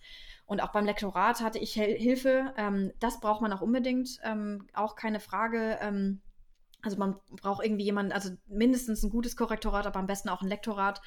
Ähm, da hatte ich auch Hilfe, aber da war es dann eben auch so, man bekommt den Text ähm, die, vom Lektor mit Vorschlägen und dann kann man überlegen, was man davon auch dann tatsächlich umsetzt. Ähm, äh, das meiste setzt man um, weil es wirklich meistens sehr, sehr gute Vorschläge sind. Ähm, und ich hatte dann natürlich auch Testleser, die ähm, mir das erste Feedback zu dem Buch gegeben haben und wo ich dann gucken konnte, habe ich Logikfehler drin, ergibt der Plot Sinn, kommt das rüber, was ich wollte. Also auch da habe ich durchaus mir externe Hilfe geholt, aber diese Endentscheidung, also letzten Endes bis hin zu dem, zu dem, mit dem Vorschlag, den der Lektor macht, die trifft man dann doch am Ende des Tages selber. Und dadurch bleibt es dann wirklich das ureigene Werk. Okay, dann würde ich jetzt schon mal so langsam in Richtung Ende des Podcasts gehen. Ähm, du hast ja schon gesagt, du bist an dem zweiten Band von äh, Die Krone von Atlantis dran und hast, äh, wenn ich das noch recht in Erinnerung hatte, auch schon die erste Fassung fertig, richtig? Nee, ich habe ähm, äh, hab einen Großteil fertig. Ich würde sagen, ich habe drei Viertel des Buches fertig, der ersten Rohfassung, ah, okay. genau. Also schon, schon absehbar, mehr oder weniger dass du schon kurz vorm, vom Ende des zweiten Bandes stehst. Also aus meiner Sicht ist das Ende in Sicht. Ähm, ich hoffe, dass ich die Rohfassung jetzt im Mai fertig bekomme. Da habe ich ein paar Tage Urlaub und habe mir vorgenommen, richtig, richtig loszulegen. Und äh, genau, und ich möchte das Buch gerne, den zweiten Band im Sommer veröffentlichen, also etwa ein Jahr nach Die Krone von Atlantis. Und wenn, wenn jetzt äh, die Zuhörer sich überlegen, Mensch, das ist so eine sympathische, wo kann man die denn finden? Was sind so deine Plattformen, wo, wo du sagen könntest, ja, das könnte man sich mal anschauen, Instagram oder dein Blog, was, was empfiehlst du da so? Also, ähm, ich habe eine Homepage, ist ganz einfach, freiervonkauf.com. Ähm, da kann man sich auch zu meinem Newsletter anmelden, ähm, den ich jetzt neu aufgesetzt habe. Ich habe gerade die erste, also der erste Newsletter ist verschickt worden. Da gibt es dann auch schon die ersten Hintergrundinfos zu meinem zweiten Band, denn ähm, eine so der häufigsten Leserzuschriften, die ich bekomme, ist, boah, wo bleibt Band 2? Und ähm, um so ein bisschen, ähm, die, um ein bisschen so die Nerven zu beruhigen, gibt es da schon mal die ersten Hintergrundinfos zum Beispiel das Cover gibt es da und den Titel. Und äh, beim, in meinem nächsten Newsletter gibt es auch schon den Klappentext, wer es denn lesen möchte. Und ähm, genau, man findet mich bei Instagram auch ganz einfach Freier von Korf und zwischen den, also Freier und zwischen Freier und von und von und Freier, äh, Frei, von und Korf ist dann so ein ähm, äh, Unterstrich. Ähm, man findet mich auf Facebook. Ähm, bei Lovely Books habe ich auch eine Seite. Genau, und da muss man auch einfach nur Freier von Korf suchen, da findet man mich. Genau, und es gibt das Hörbuch bei Spotify oder auch ähm, bei Audible, falls ihr ein Guthaben habt und Lust auf das Buch habt. Die Links dazu sind natürlich auch in den Shownotes verlinkt. Und äh, zum Ende würde ich jetzt äh, nochmal die Fragerunde machen, wo ich jedem meiner Interviewpartner dieselben Frage stelle. Kannst ähm, natürlich auch gerne dann auch eine Begründung zu den kurzen Antworten geben, wenn du magst. Die erste Frage wäre E-Book, Buch oder Hörbuch. Was äh, bevorzugst du da? Ich muss ganz offen sagen, ich bevorzuge Hörbuch. Hat was damit zu tun, dass es, ähm, ich komme eigentlich nur beim Autofahren zum Lesen, so ein bisschen aus, aus Zeitgründen. Und ich liebe Hörbücher. Ähm, ich habe auch bestimmte Sprecher schon, die ich äh, total super finde. Und auch, äh, ja, also es ist tatsächlich im Moment das Hörbuch, auch wenn ich eigentlich ganz klassisch, ich liebe Hardcover, gebundene Bücher, riechen am besten, sehen am besten aus. Ich liebe es, sie zu lesen, aber ich komme einfach zu wenig dazu. Ich komme auch zu wenig dazu, in die Buchhandlung zu gehen.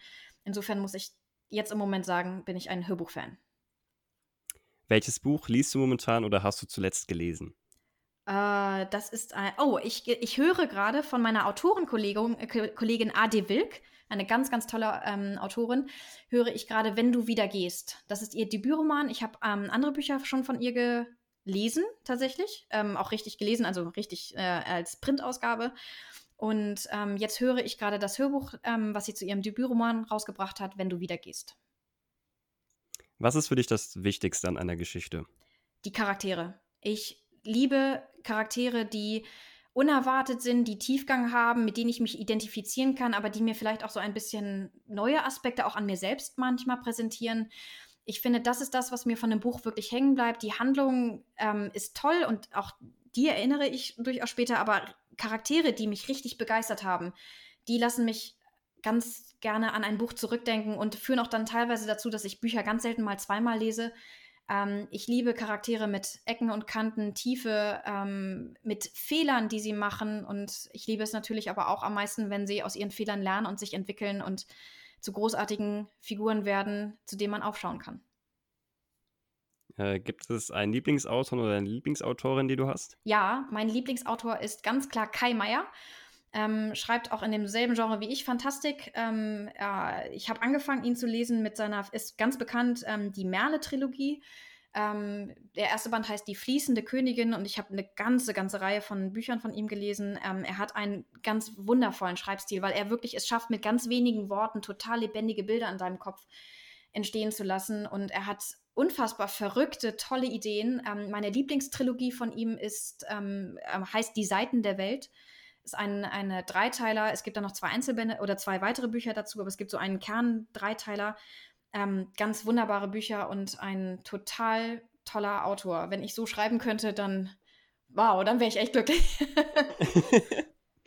ja, ich kenne die Bücher tatsächlich auch und habe fast alle sogar noch am Anfang dieses Jahres gelesen, aber als ich angefangen habe mit den Seiten der Welt, habe ich wirklich alle Seiten der Welt und Spur der, der Bücher ja. alles durchgelesen.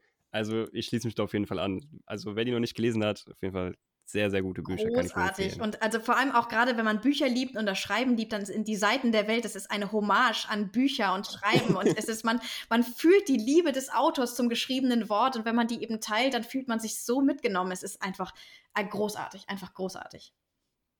Vor allem fand ich einfach, wie naheliegend es war, einfach eine Welt zu erschaffen, wo einfach Bücher, also dieser Kernaspekt ist. Man liest es und denkt sich, oh, ja klar, ich, das ist ja voll naheliegend. Ich finde, das, was bei den Büchern so ein bisschen bleibt, und ich finde das so toll, ist dieses, könnte es wahr sein? Könnte es das wirklich geben? Das ist, das ist großartig. Wahnsinn. Ähm, nächste Frage wäre, was ist bisher dein Lieblingsbuch? Mein Lieblingsbuch ist ein totaler Klassiker ähm, und tatsächlich auch wegen des Charakters, des äh, nicht des Hauptcharakters tatsächlich. Ähm, mein Lieblingsbuch ist Die Schatzinsel von Robert Louis Stevenson, weil ich Long John Silver ist in der Literatur ein so einzigartiger, wunderbarer Charakter. Ich finde ihn total faszinierend. In, äh, und ich habe auch viele Filme schon, Verfilmungen gesehen und ich finde es immer, also für mich kommt es bei einer Verfilmung darauf an, haben sie Silver getroffen oder nicht, weil ich finde diesen Charakter so toll. Und ähm, dieses Buch hat irgendwie einfach alles. Ähm, es ist spannend, ähm, es hat äh, eine, eine wirklich tolle Geschichte, großartige Charaktere und es bleibt einfach von dem Buch wirklich was übrig, nämlich dieser, dieser total interessante Charakter Long, Long John Silver, der eigentlich böse ist, aber nicht so ganz und er hat diese total interessante Beziehung zu Jim Hawkins und ähm, das ist so ein Buch, an das ich immer, immer wieder denken muss. Ich habe es tatsächlich letztes Jahr nochmal gelesen, einfach weil ich Lust drauf hatte und äh, es hat mich zu sehr, sehr viel inspiriert und das, ähm, ich gehe mal davon aus, in der Zukunft wird das noch weiter so sein. Gibt es ein Buch, das sich geprägt oder maßgeblich verändert hat in deiner Denkweise? Oh, das wäre jetzt auch die Schatzinsel tatsächlich.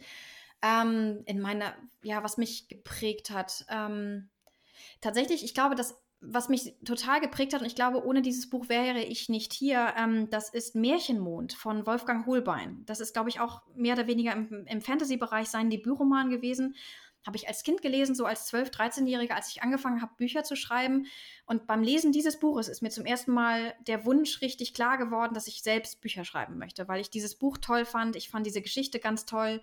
Das ist ja auch so ein bisschen eine Geschichte in der Geschichte. Es bleibt so ein bisschen das Gefühl, könnte das alles doch wahr sein? Und es ist ja eine Märchenmond ist eine Fantasiewelt, die quasi zum Leben erwacht und ähm, auch ein ganz, ganz großartiges Buch ähm, mit natürlich auch Anleihen an, an anderen äh, Büchern ähm, wie die unendliche Geschichte mit Fantasien, wo die Welt der Geschichten ihre eigene, ähm, ihr eigenes Universum quasi ähm, ausfüllt. Ähm, aber ich glaube, dieses Buch hat mich so ein bisschen auch in diese Fantasy-Welt entführt und ähm, da bin ich ja bis heute. Äh, gibt es ein Lieblingszitat oder ein Lieb eine Lieblingsphilosophie, die dich so im Leben begleitet? Das tatsächlich ja. Ähm, äh, passt auch tatsächlich ganz gut zu dem, was ich gerade eben gesagt habe. Es ist ein Zitat aus ähm, dem siebten Band von Harry Potter. Ähm, und zwar, es gibt ja zum Schluss, ich hoffe, ich spoiler jetzt niemanden, ähm, ein Gespräch zwischen Dumbledore und Harry. Ähm, ähm, und Dumbledore ist ja tatsächlich nicht mehr am Leben, aber trotzdem gibt es dieses Gespräch. Und, äh, und Harry fragt Dumbledore zum Schluss, ähm, Professor, passiert das jetzt hier eigentlich wirklich oder ist das doch nur alles in meinem Kopf? Und er sagt dann so völlig selbstverständlich, aber Harry, natürlich passiert das alles in deinem Kopf, aber jetzt sage mir doch mal, wenn, obwohl es in deinem Kopf alles nur passiert, warum macht es das nicht real? Und ich fand, das ist etwas, ähm, was mich immer mal wieder bewegt, weil diese ähm, diese Geschichten, die man in seinem Kopf entwickelt, sie haben ja irgendwo, sie, sie, bekommen ja etwas Reales von uns, unsere Gefühle, unsere Gedanken. Und die sind zwar nur in unserem Kopf, aber sie sind ja trotzdem real, sie sind ja da, sie begleiten uns durch unser Leben. Und ähm, Geschichten sind eine Plattform, auf denen diese ganzen Gefühle und Gedanken wirklich sich austoben dürfen, ein Stück weit. Und ähm, man kann das jetzt abtun und sagen, das ist Spinnerei und Fantasterei, aber letzten Endes, glaube ich, ist auch in, in Geschichten findet man viel Wahrheit über sich selbst, über, über auch andere oder auch über die Welt und ihre Gesetzmäßigkeiten. Und ähm, diese Wahrheit auch herauszufinden und sich ihr zu nähern im Schreibvorgang oder auch im Lesevorgang, ist etwas, ähm, was, äh, glaube ich, das Erzählen von Geschichten bis heute auch motiviert. Und ähm, letzten Endes ist das auch mit ein Grund, warum ich selber Bücher schreibe. Und äh, ja, das ist das Zitat, an das ich immer und immer wieder denken muss und ähm, was mich einfach total beeindruckt hat und deswegen immer noch bei mir ist. Wow, mega stark. ähm, ja, die letzte Frage ist, was würdest du deinem jüngeren Ich für einen Ratschlag geben in Bezug auf das Schreiben? Was würde ich meinem jüngeren Ich? Äh, ich würde erstmal sagen, ja, das klingt jetzt vielleicht ein bisschen pathetisch, aber ich würde sagen, mach einfach weiter. Es wird super. ähm, weil ich, ähm, ich habe so ein bisschen mal, also ich, ich habe ja eingangs gesagt, auch ähm, am Anfang, meine Geschichten waren echt, ähm, also das war jetzt nichts Besonderes oder sowas und ich war jetzt nicht so ein Mega-Talent, wo du gesagt hast, wow, krass, sondern das Schreiben hat sich entwickelt und ähm, ich, ähm, und über diese ganze Zeit entwickelt man natürlich auch diese Selbstzweifel, was machst du hier eigentlich? Aber ich glaube, ich bin im Moment an einem Punkt, ich bin sehr, ich bin mit Die Krone von Atlantis sehr glücklich. Ich finde, wie das Buch geworden ist, es ist genauso, wie es immer sein sollte. Und jeder Schritt, den ich gegangen bin, um dieses Buch auch so in dieser Form zu gestalten zu können, der war dafür notwendig. Und deswegen, ich glaube, ich würde meinem jüngeren Ich sagen, mach nichts anderes, mach einfach weiter, hör nicht auf und glaub mal, es wird super. Yeah, das waren mal coole Schlussworte. Liebe Freier, ich bedanke mich auf jeden Fall, dass du beim Podcast dabei warst. Hat mir mega viel Spaß gemacht. Mir auch. Super, vielen Dank, dass ich dabei sein durfte. Total toll. Auf jeden Fall. Und wenn euch diese Folge gefallen hat, dann bewertet doch gerne den Podcast und folgt ihm auf eurer Lieblings-Podcast-Plattform. Ich würde mich freuen, wenn ihr diese Folge mit euren Freunden teilen würdet. Ansonsten wünsche ich euch einen entspannten Tag, viel Erfolg beim Schreiben und wir hören uns in der nächsten Folge. Ciao.